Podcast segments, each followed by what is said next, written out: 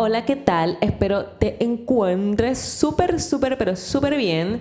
Hoy vengo con un episodio nuevo. Vengo con el episodio número 9, el penúltimo episodio de la primera temporada. Estoy súper contenta porque, bueno, no lo había comentado en, en los episodios anteriores, pero mis temporadas, mi podcast va a tener varias temporadas que cada uno va a tener 10 episodios se te va a hacer más fácil encontrar algún episodio que no hayas escuchado o simplemente quieras compartir algo en particular.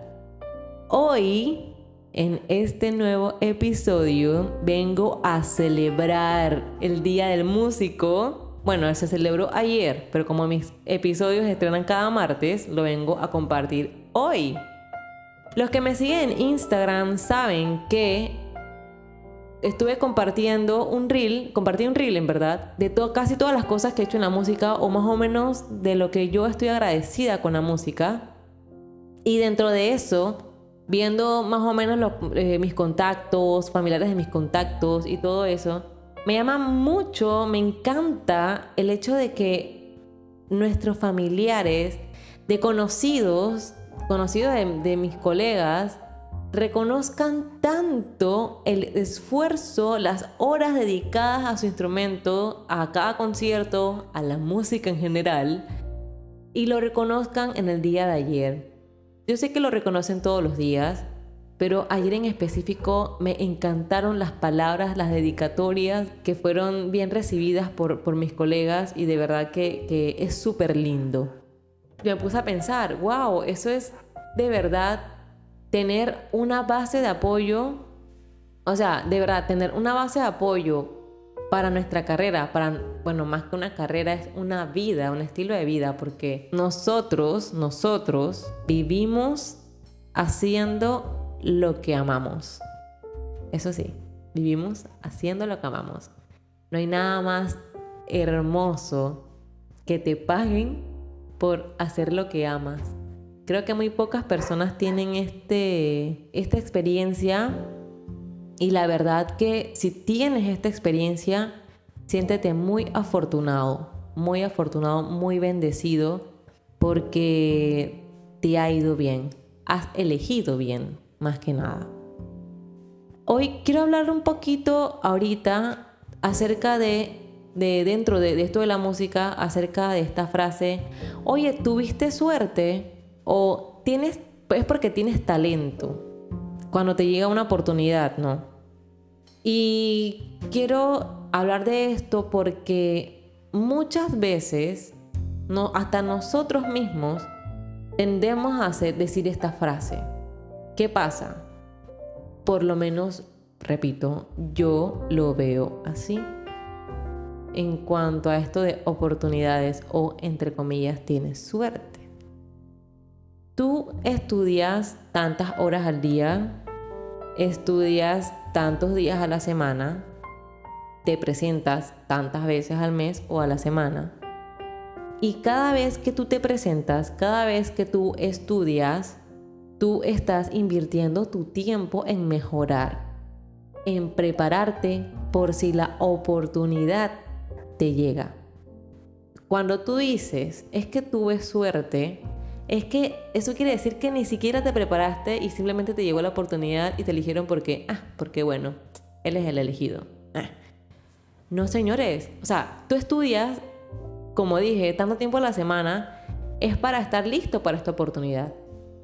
Entonces, ¿qué voy con esto? Siempre trata de estar listo para la oportunidad. Adelántate a las oportunidades que tú quieres encontrar. Por ejemplo, vamos a decir, yo quiero trabajar en un restaurante, o sea, tocando en un restaurante. ¿Qué es lo que voy a hacer? Voy a practicar repertorio que sea amplio para trabajar en restaurante. Pero también puedo grabarme y nada, subirlo a las, a las redes sociales porque señores, las redes sociales para los músicos prácticamente se ha convertido hoy en día en nuestro currículum. El papel, esto es algo que quedó en la vieja escuela. Pero hoy en día para los músicos, y más que para los músicos, para el cliente, el cliente ahora quiere es ver, ver y oír, quiere hechos. Entonces, si tú no tienes en tus redes sociales por lo menos un video en donde diga cómo te llamas y qué tocas y cuál es tu repertorio, lo siento, ni te afinques que no te van a encontrar. Sin embargo, tienes en tus redes sociales por lo menos tu nombre, tu instrumento y que si acaso una canción, una canción ahí que toques, no necesariamente tiene que ser en vivo con, con un público, puede ser en tu casa, grabado, algo, y esa sea tu mejor muestra, créeme que por lo menos algo pueden considerar. Así que si estás esperando esta oportunidad, adelántate, haz estas cosas. Eh, si tú quieres trabajar em, produciendo canciones eh, o produciéndole a otra persona, adelántate la oportunidad y haz tus pequeñas producciones y vas a ver que te van a buscar. Por esto digo, siempre es bueno prepararse, prepararse, adelantarse a las oportunidades, salir de tu zona de confort. Músico que se queda en su zona de confort, músico perdido. ¿Sabes por qué? Porque no lo voy a decir por, por las tendencias ni por la moda, porque las modas siempre pasan y las tendencias también pasan sino porque va a llegar un punto en la vida musical que puede ser que alguna cosa que hagas no es que no sea rentable, sino es que la vida da muchas vueltas. Por ejemplo, el año pasado, ¿quién se iba a esperar que iba a llegar una pandemia? Nadie. ¿Quién se iba a esperar que ibas a estar casi un año? Bueno, si vives en Panamá y estuviste en la cuarentena de Panamá, sí tiene sentido decir un año. Si estuviste en otro país, bueno, casi el tiempo que tuviste en cuarentena. Casi, y voy para Panamá, casi un año encerrado. Puede que hayas tocado tu instrumento, puede que no, pero definitivamente no tocaste para un público presencial, en vivo. ¿Qué correspondía hacer en ese momento? Grábate, hazte videos y busca público, aunque sea virtual, y Trata de ganarte tu audiencia. Muchos hicieron eso y muchos les fue muy bien. Otros, de repente sí, de repente no, pero igual lo seguían intentando. Yo fui una de esas que ni, bueno, grabamos con la Orquesta Filarmónica, pero en lo personal yo no me grabé. Yo me dije, este año lo voy a tomar como mi año sabático, así que yo ni me grabé. Pero yo tenía la ventaja de que yo tenía algunas grabaciones en mi Instagram, así que yo más o menos lo dejé ahí. Casi a, mediados de mi embarazo, porque estaba embarazada, eh, comencé a grabarme con la guitarra, cantando, no sé qué. Y ahí comencé a hacer más eh, grabaciones y bueno, me dije, ¿sabes qué? Voy a grabarme y todo esto. Y, bueno, gracias a Dios esto pude hacer muchos videos para lo que quería, pues. En verdad no tenía, no tenía pensado hacer videos. Entonces cosas como esas es buscar las oportunidades. Les digo algo, la oportunidad no te va a llegar a la puerta de tu casa como en panameño y decirte, hey, ¿qué sopa? ¿No estás tocando? ¿Qué quieres tocar este día? ¿Quieres este evento? No, no, no, no, no. Créeme que jamás va a llegar una oportunidad así. Nunca en tu vida. Y si llega y aceptas esa oportunidad, pero no te preparaste, créeme que se te va a ir más rápido que ligero. Así que señores, preparados para las oportunidades. Yo agradezco demasiado a la música por muchas cosas. Por ser como una vía de creatividad. A mí me encanta componer. Y me encanta porque es como, como hacer una historia nueva es como ser esta tercera persona y que lo observa todo y en base a eso también saca, crea historias, ¿no? Cuando entré a la universidad me pongo a pensar ahora, pues, o sea, la persona que entró en el 2014 a la persona que está hoy en el 2021, definitivamente son dos personas distintas. Primero porque, bueno, una es mamá, o sea, yo ahora, pero musicalmente eh, siento, como te comentaba, que salí de muchas zonas de confort. Lo que pasa con la zona de confort es que cuando sales de una zona de confort y ya estás afuera, ya estás ahí acostumbrándote a esa zona, fuera de la, principal zona de confort en la que estás, estás creando otra zona de confort en la que tienes que salir de nuevo a otra más adelante y así sigue el ciclo. Yo lo veo así. O sea, en toda tu vida siempre tienes que estar saliendo de la zona de confort. Nunca te puedes quedar ahí.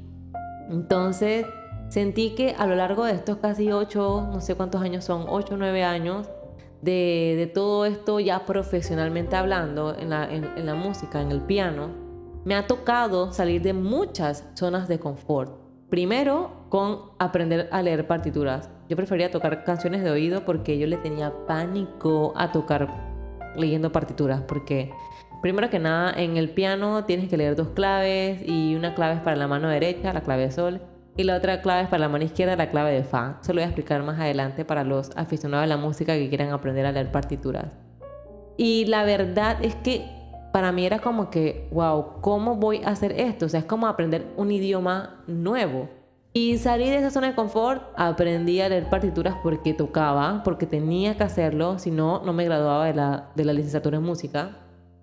Y ya, aprendí eso. Entonces, ¿qué pasa? Estaba en el piano, ajá, tocaba los mismos géneros y me tocó salir de mi otra zona de confort, que era tocar los mismos géneros, me metí a la Fundación Danilo Pérez, lo cual agradezco mucho porque de ahí aprendí muchas otras cosas que, que me sirven ahora, me han funcionado, me seguirán funcionando y seguiré aprendiendo.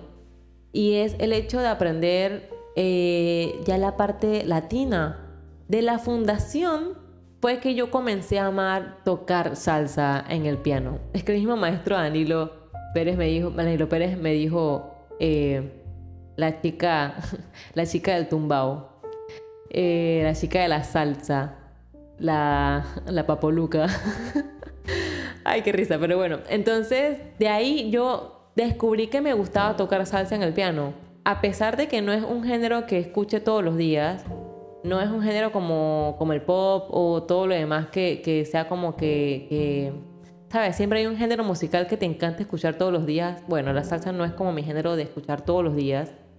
Eh, pero me encanta tocarlo, o sea, me, apasiona, o sea, es como que me siento como que, ay, estoy súper, o sea, lo latina, sal lo latina de mí, esta, esta parte candente musical aquí, ah, me encanta. Entonces, eh, de ahí, obviamente tuve que salir de mi zona de confort porque tocar salsa es otro nivel comparado con tocar pop, o sea, pasa de un mismo círculo, de las mismas progresiones, de, algunas cosas a tocar salsa que es, que wow, octavas, y bueno, el pianista que, que, me escuche sabe cómo es el asunto, octavas, que si acordes, que no, que no tienes que tocar con el bajo, todas estas cosas, igual que el jazz, el jazz es otro mundo, y de ahí salí de otra zona de confort. Eh, de ahí comencé a trabajar en el restaurante, donde les comenté ya, fue mi primer trabajo oficial, pues mi primer trabajo. Y me tocó salir de una zona de confort de ahí, que fue de tocar las mismas canciones, tuve que ampliar mi repertorio, tuve que meterle más empeño a lo que era sacar canciones de oído, porque llegan, o sea, los, obviamente los clientes piensan que un músico es una rocola, ¿no?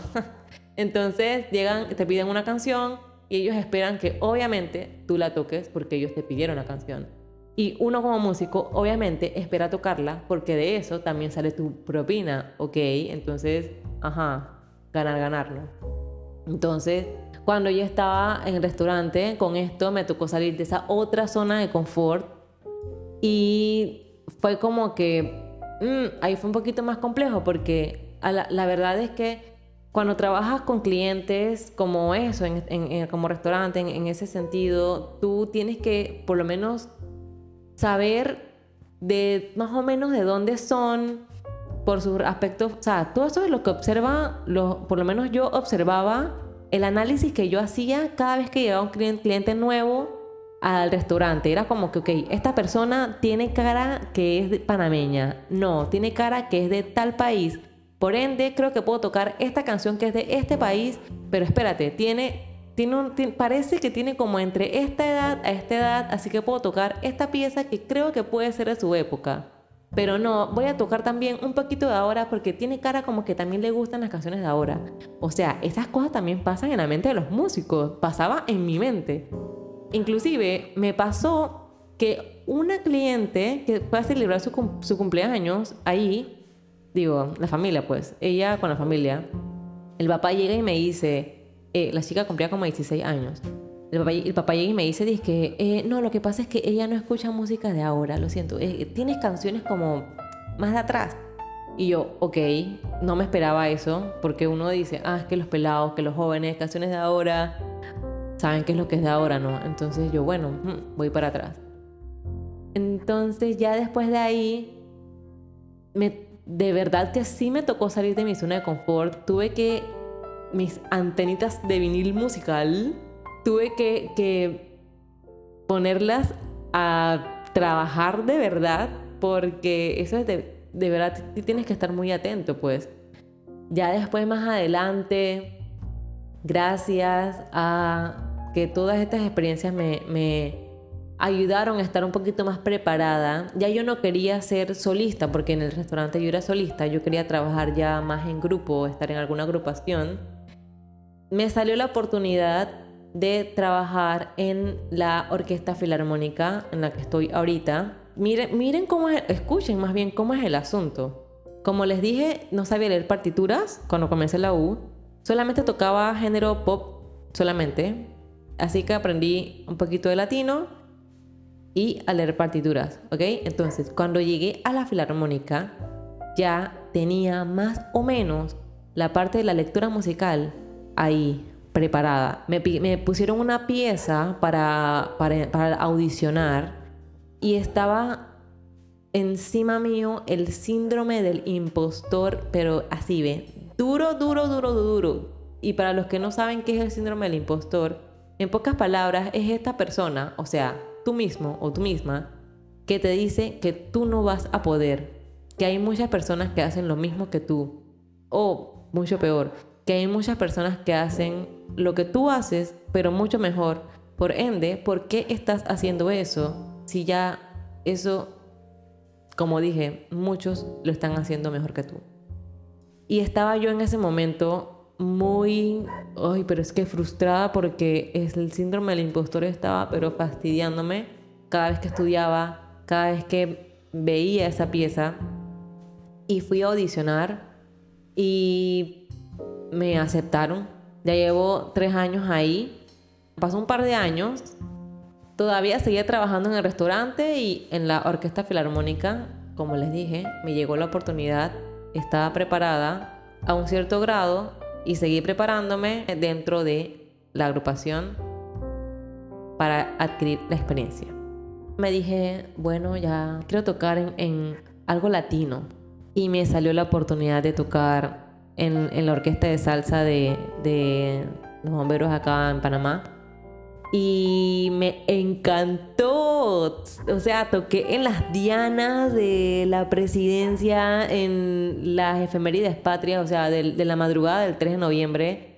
Toqué en las dianas cuando yo jamás pensé tocar.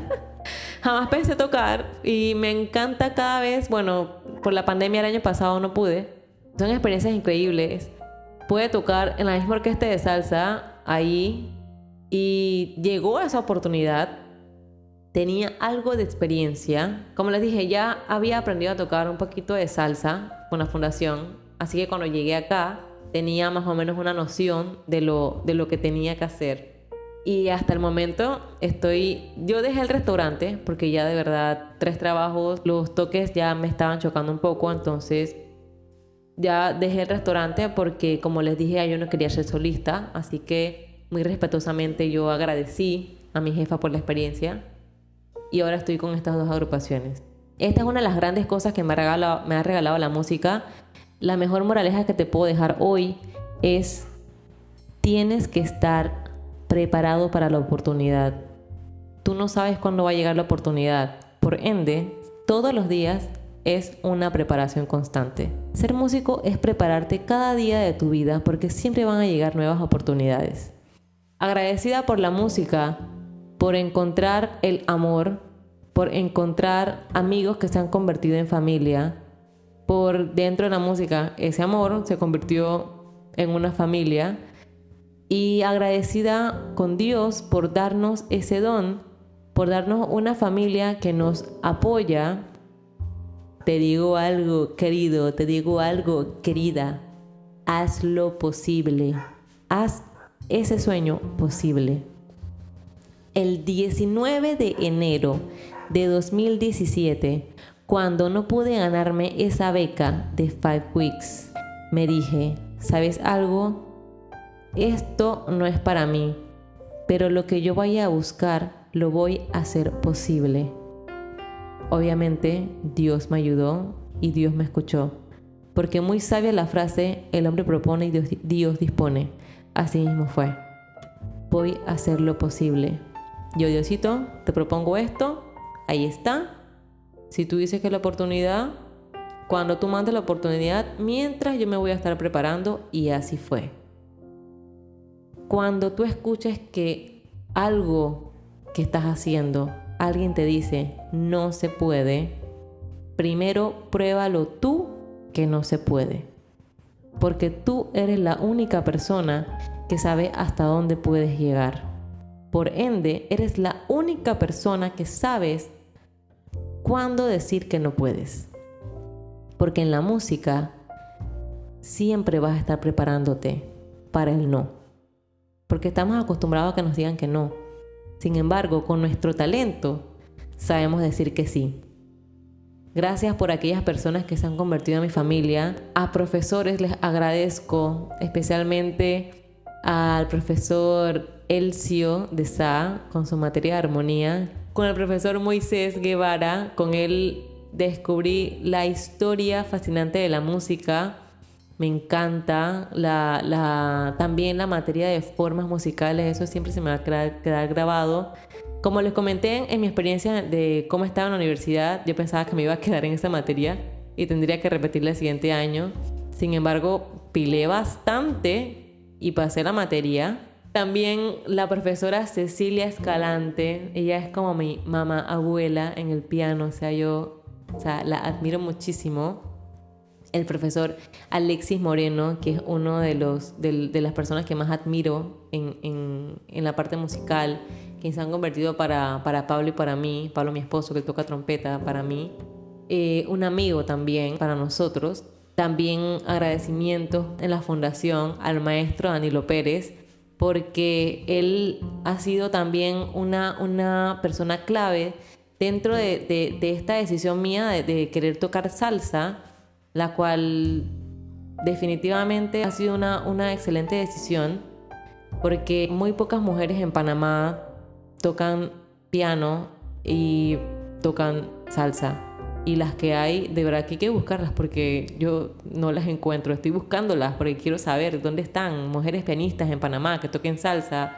Escríbame a mi Instagram si escuchas este podcast, este episodio también. También al profesor Oscar Cruz, em, Roberto Ruiz, Carlos Agrasal y Luis Carlos Pérez, que casualmente están ahorita con Rubén Blades en, en en Los Ángeles que estuvieron allá en los Latin Grammys, esos profesores que, han sido pilares para mí. Cada uno de ellos me dio clase en la Fundación Danilo Pérez. El profesor Carlos Campos, la profesora Luz Acosta, que, que yo los admiro muchísimo. Carlos Campos es pianista, un fantástico pianista. También lo admiro mucho. Directamente e indirectamente también ha sido un mentor para mí. Lo admiro muchísimo y algún profesor, profesor Carlos Tobar, o sea, en la parte de canto, lo admiro muchísimo, Abdiel Godard, y así un sinfín de profesores que, que han sido pilares para mí dentro de la música. Quiero dejar este agradecimiento en este Día del Músico porque la verdad es que ellos han sido ejemplos. Yo me siento agradecida con cada uno de ellos, el profesor Eric Paris también, con cada uno de ellos por Cobané, el profesor Jorge Cobané. Ay, yo de verdad que he tenido una experiencia muy hermosa, muy gratificante dentro, dentro de la universidad, tanto que quiero estudiar de nuevo. Ya por ahí comentaré si se da la oportunidad, más o menos que voy a estudiar.